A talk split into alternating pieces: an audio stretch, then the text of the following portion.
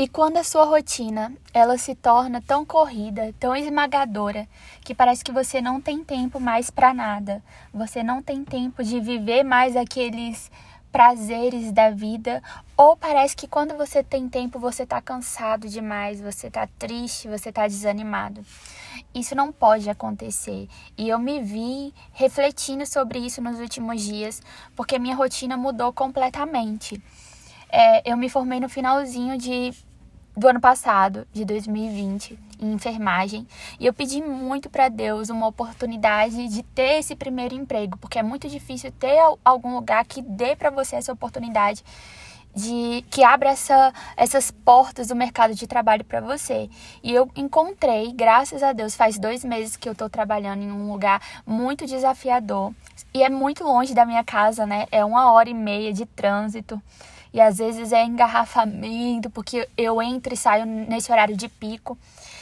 E tá sendo desafiador tanto para chegar até aqui quanto a rotina no trabalho também, ela é bem puxada. E às vezes eu saio daqui super cansada, não quero fazer mais nada. Os momentos que eu tenho de descanso, eu só quero parar e falar: Meu Deus, como eu tô cansada. e dormir um pouco, ou descansar um pouco. Ou às vezes eu acabo me perdendo e pegando o celular para mexer em alguma coisa. Eu também tô organizando é, o casamento, o meu casamento que vai ser em outubro, então eu paro para organizar o casamento. E como conseguir incluir momentos de prazer com Deus, momentos de compartilhar Deus no decorrer desse desse dia, desses dias. E aí foram nos últimos dias que eu me vi perdida em relação a isso. E eu falei, pera, eu preciso parar. O que, que é realmente importante para mim? O que que realmente vai me dar força, energia e ânimo para vencer tudo isso? É Deus é a minha intimidade com ele. E eu não posso negligenciar isso. Então, eu quero mudar de agora para frente de uma forma diferente. Eu quero conseguir incluir Deus nos pequenos momentos do meu dia. Faltam cinco minutos para eu entrar no meu serviço. E eu tô aqui gravando esse podcast para falar para vocês que não é sobre nós, é sobre ele. É sobre Deus é sobre o propósito dele para as nossas vidas.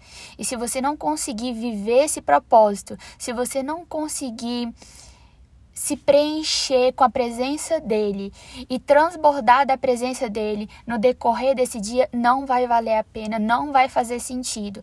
Você vai acordar e você vai dormir pensando: por quê? Para que que eu tô fazendo isso? Porque qual é o motivo? É só trabalhar, trabalhar, trabalhar para pagar a conta? É só trabalhar, trabalhar, trabalhar para, sei lá, me divertir no final de semana, chegar o final de semana eu me divertir, para eu comer, para eu comer bem, para eu me vestir bem? É só para isso, sabe? A vida é resumida a isso? Não é. A vida é muito mais do que isso. O propósito que Deus tem para sua vida é muito mais do que isso.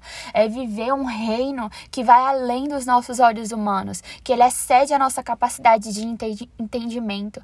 É um reino que ele é gigante, que ele é magnífico, que ele vai muito, muito além do que os nossos olhos humanos podem ver.